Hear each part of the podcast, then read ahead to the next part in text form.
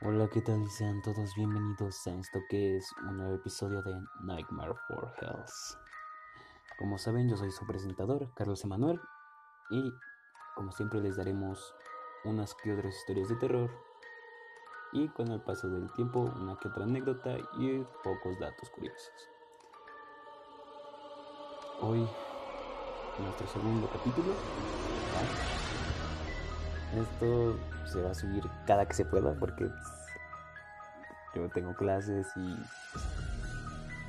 como yo lo hago todo solito, es triste, pero no, no importa. El chiste es disfrutar. Y hoy vamos a empezar con una historia. Y se llama La carroza de la muerte. Y este dice. Rodrigo era un vendedor patán con su padre, habiendo aprendido esa actitud de su padre, a las tablas. Una de las tantas noches que se le ocurrió llegar borracho a su casa, fue a curar la embriaguez con su madre, una señora ya mayor por la edad, sino por los malos tratos de la vida y el de El muy desconsiderado antiguo borracho, gritando, pateando y le echaban cara a la pobre vieja lo mucho que había Los vecinos escucharon un poco la discusión y sabiendo de lo indefensa que estaba la mujer, ellos mismos se encargaron de echar al mal hijo fuera de la casa. Algo sí, güey, o sea, si eres una gente y escuchas, si eres un vecino y escuchas a alguien que está, o sea, que la señora está bien en defensa y escuchas todo eso, obviamente tienes que estar algo porque no, o sea, ¿cómo va a estar ahí? Y, y no, es que van con que Qué bueno que les Al día siguiente, las metiches y chismosas del barrio hicieron sobre la Navidad en la esquina de la calle a contarse a unas y a otras mil versiones diferentes de la misma historia. Sí, típico, no, no falta, no faltan el grupo de viejas que, que solo inventan puras cosas que ni el caso o incluso, incluso ellos hasta las agregan para ver si les interesa. Y, y o sea, algunas sí están chistosas y otras como que dicen, no, si te pasaste. Pero bueno. Pero solo una de ellas dio una de las historias más detalladas. La más persigna satur, santurrona del grupo dijo que había escuchado transitar por las empedradas y angostas calles a la mismísima carretera de la muerte, aquella a la que no rechinan las ruedas, sino que se oye en cada vuelta el lamento de un alma en tortura. No, doña, se me hace que igual estaba, se, fue, se me hace que estaba borracha junto con el hijo y, y, escucho eso. Porque, ¿qué haces tan despierto en la noche y en un lugar tan disque peligroso como para andar escuchando eso? Ahí sí te mamaste. Bueno, estaban todas muy concentradas cuando Rodrigo, aún hundido en su borrachera, apareció para seguir el a seguir el escándalo. Pateaba la puerta de la casa reclamando a su madre haberlo ido a buscar hasta la casa de su compadre donde se había quedado. Pero eso no era todo, cierto. Ya que después de la escena del día anterior, la vieja había quedado en la cama y era una hora en la que se levantaba. Sí, o sea, pobre señora, la neta, pues, ¿qué culpa pues, tiene ella, no? Fue entonces que el grupo de chismosas le advirtió el peligro que rondaba por las calles, pues cuando la carroza de la muerte andaba cerca, no se debe salir a la calle, y él, tan acostumbrado a la vagancia, fácilmente podría ser confundido con la persona que la muerte andaba buscando y ganarse un corte de su guadaña. Pues ya, si pues era bien ojete con su mamá, pues que lo mande por las tortillas a la noche, pues tampoco estaría tan mal, ¿no? Pero así como era el chico de Briago, también mm, lo era de incrédulo e irreverente. Antes si hubiera funcionado lo de las tortillas. Y si solo se rió de las viejas gallinas y de sus supersticiones. Por la noche, cuando todos se habían atrincherado ya en sus casas, por sí o por no, o uno nunca sabe, lo único que escuchaba por las calles era la fiesta del borrachín, Rodrigo. Bueno, cantaba muy alegre, bien fuerte para que todos lo escucharan, pero de pronto un horrible grito rompió el silencio. De la noche nerviosa, un viento sopló muy fuerte y abrió de una todas las puertas y ventanas de la casa en esa calle. Rodrigo corría con la quijada desencajada y entonando aún aquel lastimero grito, quienes pudieron verlo de cerca dijeron que llevaba una mueca de terror en los ojos. Pero no quisieron averiguar más, ya que a muy corta distancia se le oían los conocidos quejidos de la carretera de la muerte. Hasta podía sentirse el calor del fuego de los caballos que llevaban en sus fauces. Dicen que encontraron a Rodrigo en el portal de la casa de su madre. Había rascado la puerta queriendo entrar, pero la pobre vieja estaba en cama por su, por su causa. Si él no hubiese sido tan grosero, ella seguramente lo hubiera salvado aquella noche. Pues bueno, alguien ya tuvo su merecido. La neta, pues él se lo buscó. Y pues, ¿qué más le podría hacer, no? Pues, o sea, dejaste a tu mamá mal herida. Eras bien ojete con ella. Sí te, sí te, sí te, las merecías, la neta. o sea, las mamás siempre van a ser muy protectoras con nosotros, pero tener un hijo así bien ojete, no, no creo. O sea, yo, yo siento de mi perspectiva sí se lo mereció, la neta. Todos hemos tenido un miedo de niños. Y pues, como todo niño se nos hacía fácil que, no sé por qué, pero era cubrirnos de pies a cabeza con la sábana, con la cobija. ¿Por qué? O sea, no creo que la llorona venga y diga, ah, no man, ya se puso la cobija. Uy, esta vez no te atrapé, maldita sea. Pero cuando vea que tu pie está afuera, te lo voy. Ya verás, ya verás. Y nada, se iba al armario escondido o debajo de tu cama. Y justamente nos trae la siguiente historia, titulada No mires bajo la cama. No mirar debajo de la cama era el consejo que tomabas, recordabas de su hermano mayor, pues debajo de ella había un monstruo, criaturas extrañas en busca de niños. O sea, típica historia mexicana, ¿no? O sea, siempre va a haber algo debajo de la cama. Si no es el coco, es el chupacabras, es la llorona, o, o tío el que está muerto y, dice, ay, sobrino, ya llegué de la muerte. Pues no, güey, no. Niños curiosos para saborear o raptar. ¿Cómo? O sea, si ya estás muerto, güey. Eres un fantasma. ¿Cómo te lo vas a comer? A no ser que sí seas algo más cabrón. Pero la respuesta es ¿cómo entraste en la casa? ¿Y por qué debajo de la cama? ¿Y por qué justamente tenía que ser mi cama? O sea, tienes la de mi hermano, tienes la de mi familia. ¿Por qué, ¿Por qué tienes que ser la mía? Se me dice que tienes algo contra mí, ¿verdad? Y ahí nadie dice. Nada más te asomas y dice, no, espérate ya, perdón. Pero bueno.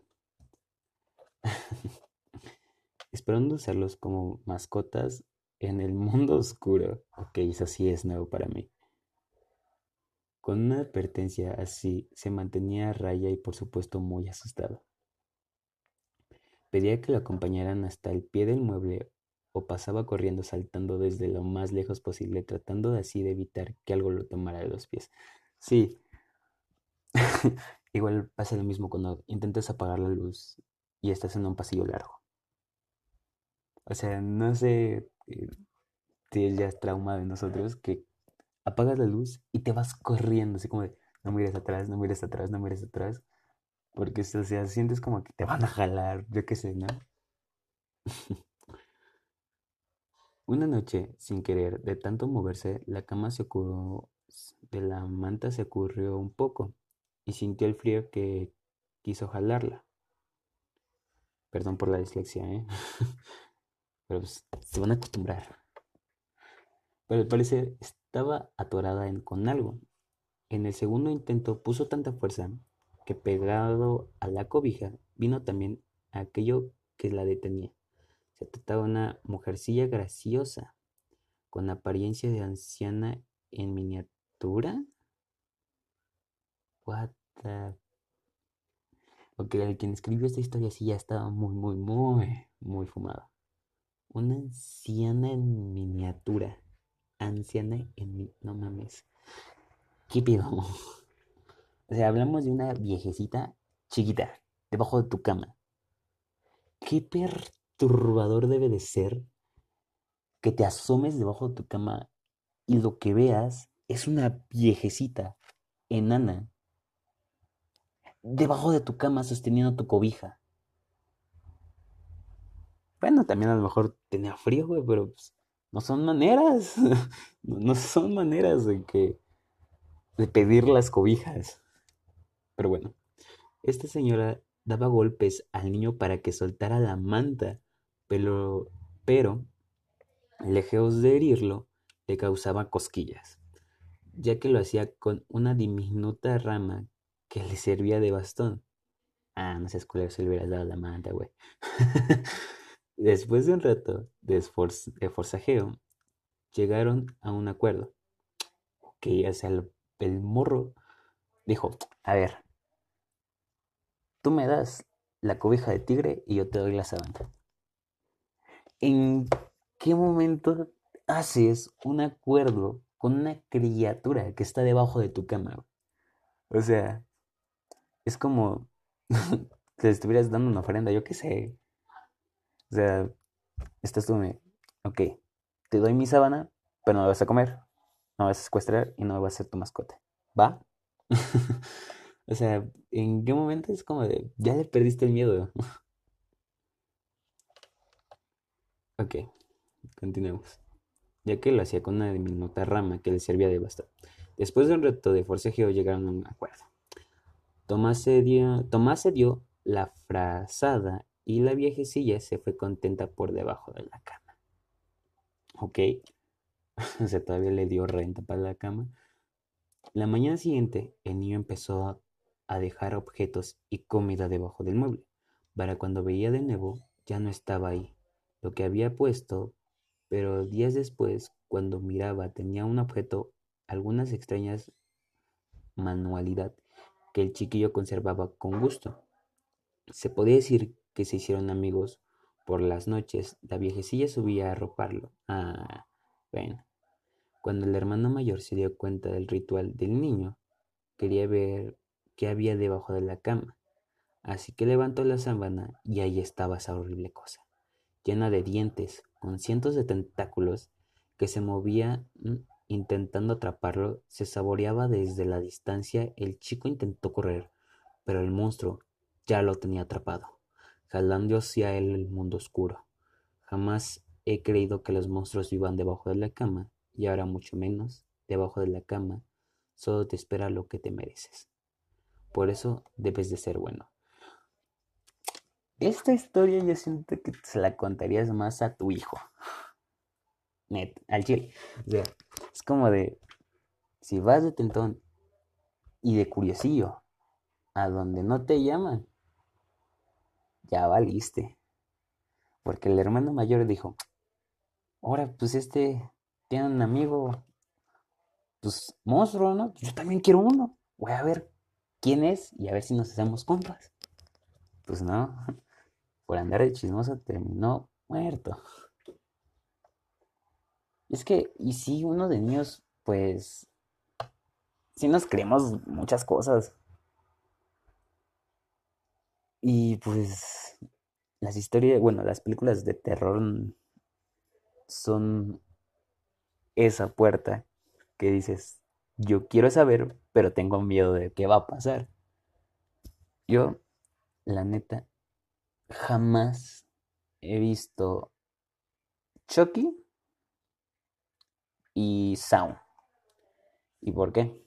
Chucky le llegué a tener un trauma horrible. Yo era un niño que le gustaba Toy Story, o sea, me fascinaba. Tenía casi todos. Tenía Voz, tenía el señor Papa, tenía Woody, tenía Tiro Blanco. Tenía hasta, creo que a Sword. Y, o sea, era lindo que pues, veías a tus juguetes ahí, pues, bueno, la película que se movieran y estuvieran mil aventuras, ¿no?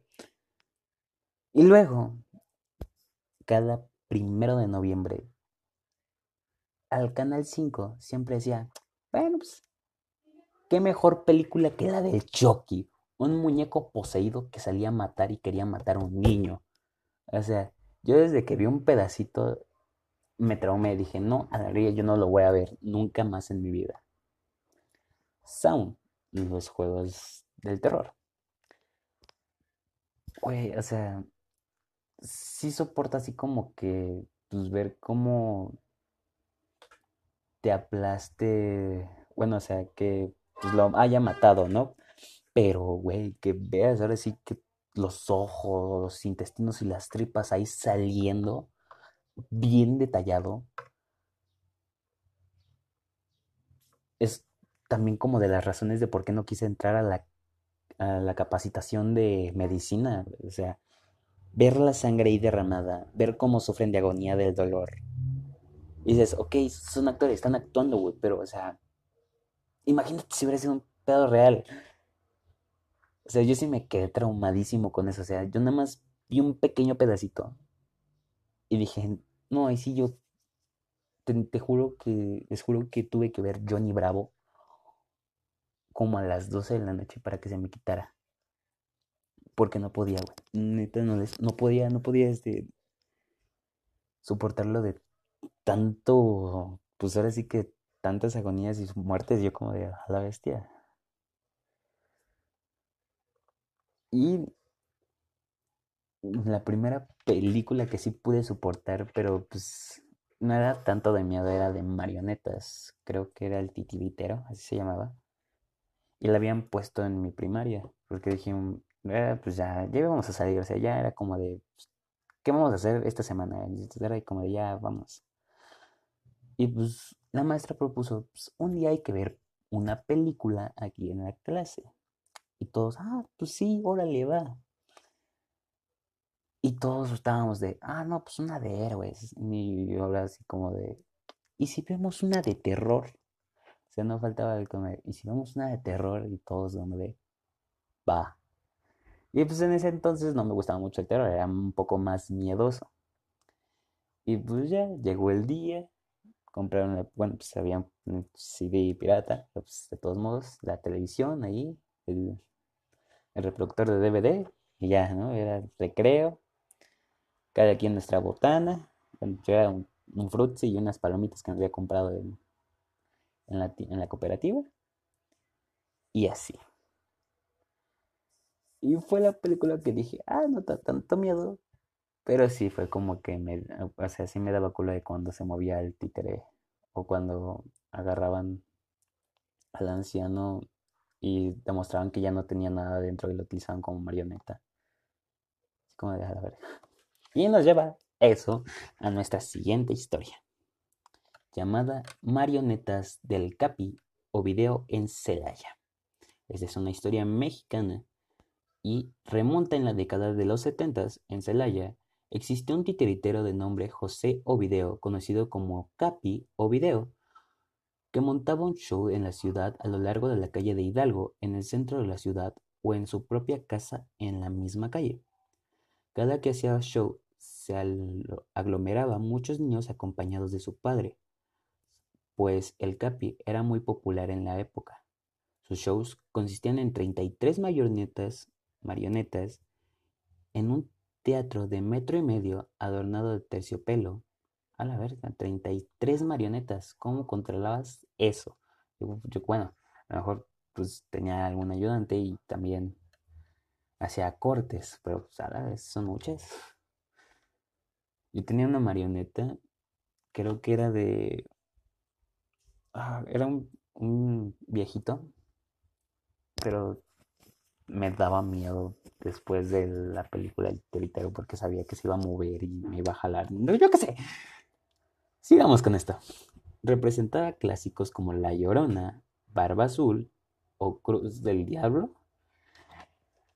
Señor, como que esas no son buenas historias para representar con niños, ¿no?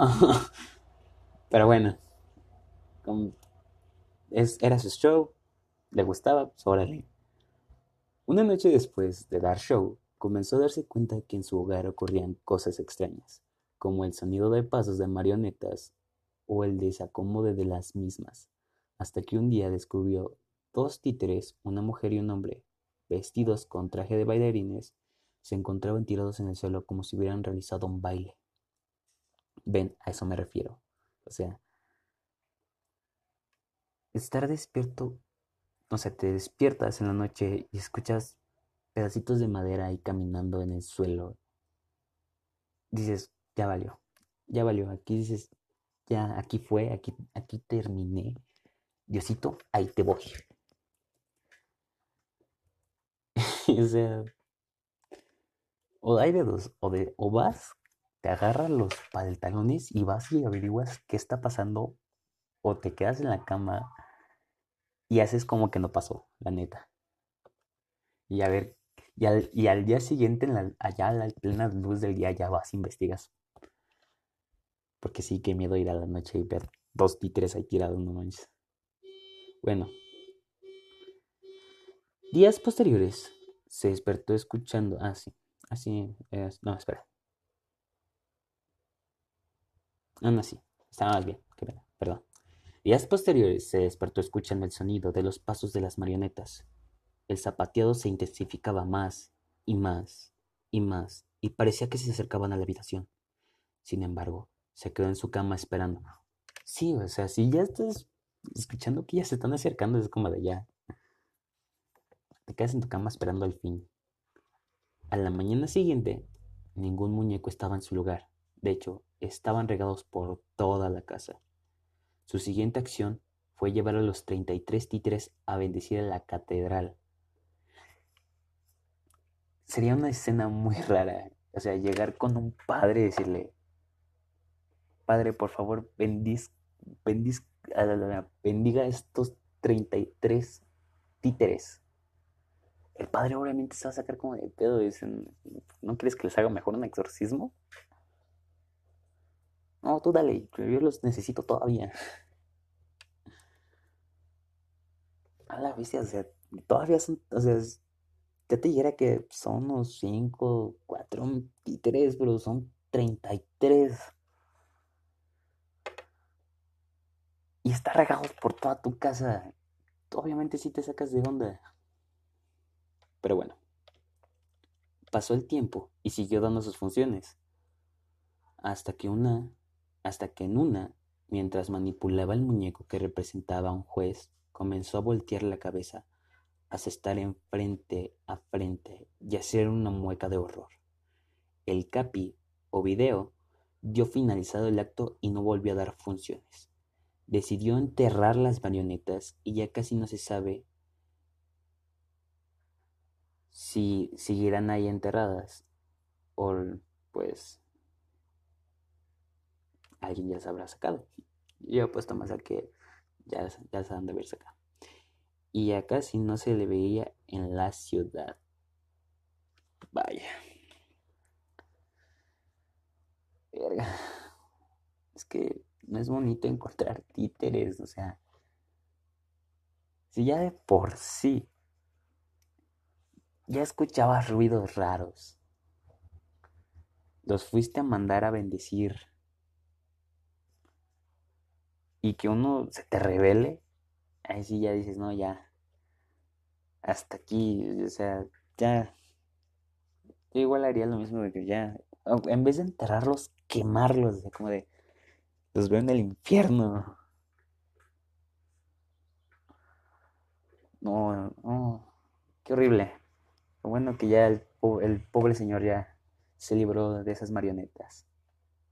Y, con, y no, que sea como la de Anabel que siempre vuelven, que tocan su puerta, ver, no hay nada, va a su habitación, están los 33 títeres ahí viéndolo.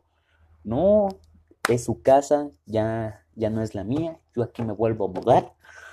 Y, así sea todo, todo, toda su vida. No, no, no, qué horrible. Qué, qué horrible manera de vivir, la neta. Bueno, pasemos a los datos curiosos. Dato curioso número uno. Durante tu vida puedes estar miles de veces al lado de un asesino sin darte cuenta. Este índice depende del lugar en el que vives y de la cantidad de personas en la que topas a diario. Si un residente de una ciudad pequeña como la que es Pachuca corre el riesgo de encontrarse en su vida con aproximadamente 16 asesinos, un habitante de una metrópoli que pasaba cada día por al lado de cientos de personas durante su vida, puede estar cerca de miles de criminales sin notarlo. Su vida puede estar cerca de miles de criminales sin notarlo. Después de todo, la mayoría de ellos, incluidos los más brutales asesinos en serie como Ted Bundy, físicamente no difieren, no dan diferencia en nada del resto las personas, adoptando como un comportamiento contrario a lo que son, disimulando su lado oscuro con un estilo de vida normal y corriente. Por ejemplo, el mismo Pundi trabajó durante un tiempo en una línea de ayuda telefónica donde proporcionaba atención psicológica e incluso avisaba servicios de rescate para aquellos que estaban a punto de suicidarse. Ok, o sea, un asesino trabajar en una línea telefónica para ayudar a las personas es como de... Es un ganar-ganar pase, güey. O sea, yo siento que alguna de esas hizo que a propósitamente alguien hubiera quitado, alguien se hubiera quitado la vida. O sea, en la llamada es como de, yo ya no puedo, ya estoy harto de mi vida, ya no quiero. Y este güey de seguro le haber dicho, ah, pues mátate, no hay problema, ya si ya no quiere, pues órale. O sea, ¿qué? O sea, si llevaste una buena vida muy disimulada, neta, estás cabrón, güey. Pero bueno, si hiciste, bueno, alguna acción de salvar a alguien que está a punto de suicidar, pues órale. Aún le invade una sensación de incomodidad al saber que detrás del disfraz de ciudadano respetable se encontraba un secuestrador, asesino y violador y que confesó haber cometido 33 asesinatos entre 1974 y 1978. Bueno, pues ya después de lo que haya escuchado en teléfono, ya se ha de haber dicho, no, la neta creo que sí, ya es mejor entregarse.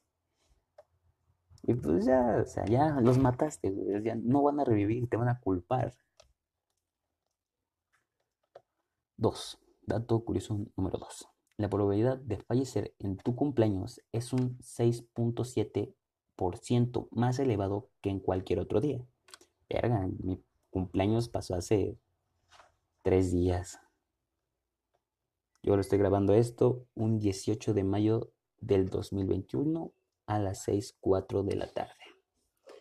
Bueno, científicos de la Universidad de Chicago, de Chicago descubrieron que la probabilidad de morir en el día de tu cumpleaños es de media a un 6.7% más elevada que el resto de los días. Además, en los jóvenes entre 20 y 29 años es aún mayor que en promedio un 25.39%, cifra aterradora. Pues, sí. O sea, morir el día de tu cumpleaños. La gente debe estar odiando tu vida porque Tienes que, tener, tienes que tener una depresión horrible como para hacer una acción el mero día de tu cumpleaños. Te debes de odiar. Horrible. Desafortunadamente los científicos no han sabido fundamentar la causa exacta de este dato. Probablemente en esta cuestión, influyen accidentes durante tales celebraciones. Bueno, pues sí, no falta alguien que la termine peda masiva y pues hagan estupidez. O que tengan esos globos de helios muy cerca de las velas que sacan chispas y explote. Sí he visto videos que pasa así. y las decisiones de las personas que sufren de depresión y de otras enfermedades a la hora de ajustar cuentas con la vida precisamente en este día. Ya F por todos los que murieron el día de su cumpleaños a, causa de, pues, del suicidio, ¿no? De, la depresión. Maldita sea. Número 3. Miles de personas fallecen cada año debido a la letra ilegible de los médicos. No es novedad, no es este que te den una receta en, un similares, en el IMSS incluso, y que la letra del doctor esté bien culerísima. O sea, ahí siento que dice, te tomas tres veces esto al día para que se te quite lo pendejo. O sea, yo, yo siento que la letra de un doctor es o hay de dos. O neta si estudiaste caligrafía o no aprendiste nada en la primaria. Y ni sabes cómo te graduaste. Pero bueno. Atendiendo a las estimaciones del Instituto de Medicina de la Academia Nacional de Ciencias en los Estados Unidos, 7.000 pacientes mueren en este país cada año debido a las recetas escritas con una letra ilegible. Para combatir, este fenómeno, fenómeno, se introdujo un sistema de prescripciones electrónicas que libera a los farmacéuticos de la necesidad Ah, de, descifrar la letra de los médicos. Desafortunadamente, esta innovación aún no está disponible en todas partes, por lo que los pacientes solo pueden confiar en las habilidades de los empleados de las farmacias a la hora de saber leer o interpretar las recetas. Es que sí, algunos, de hecho, sale la burla de tienes la letra de doctor, o sea, que la letra la traes bien y llevamos 32 minutos, más de lo que pareció el piloto. Y pues siento que yo le veo futuro a este podcast. Este sé que falta mucho por escarbar y descubrir, pero por hoy la damos por buena. Hoy nos damos por bien servidos mi nombre es Carlos Emanuel, su presentador, y nos vemos la próxima. Bye, cuídense.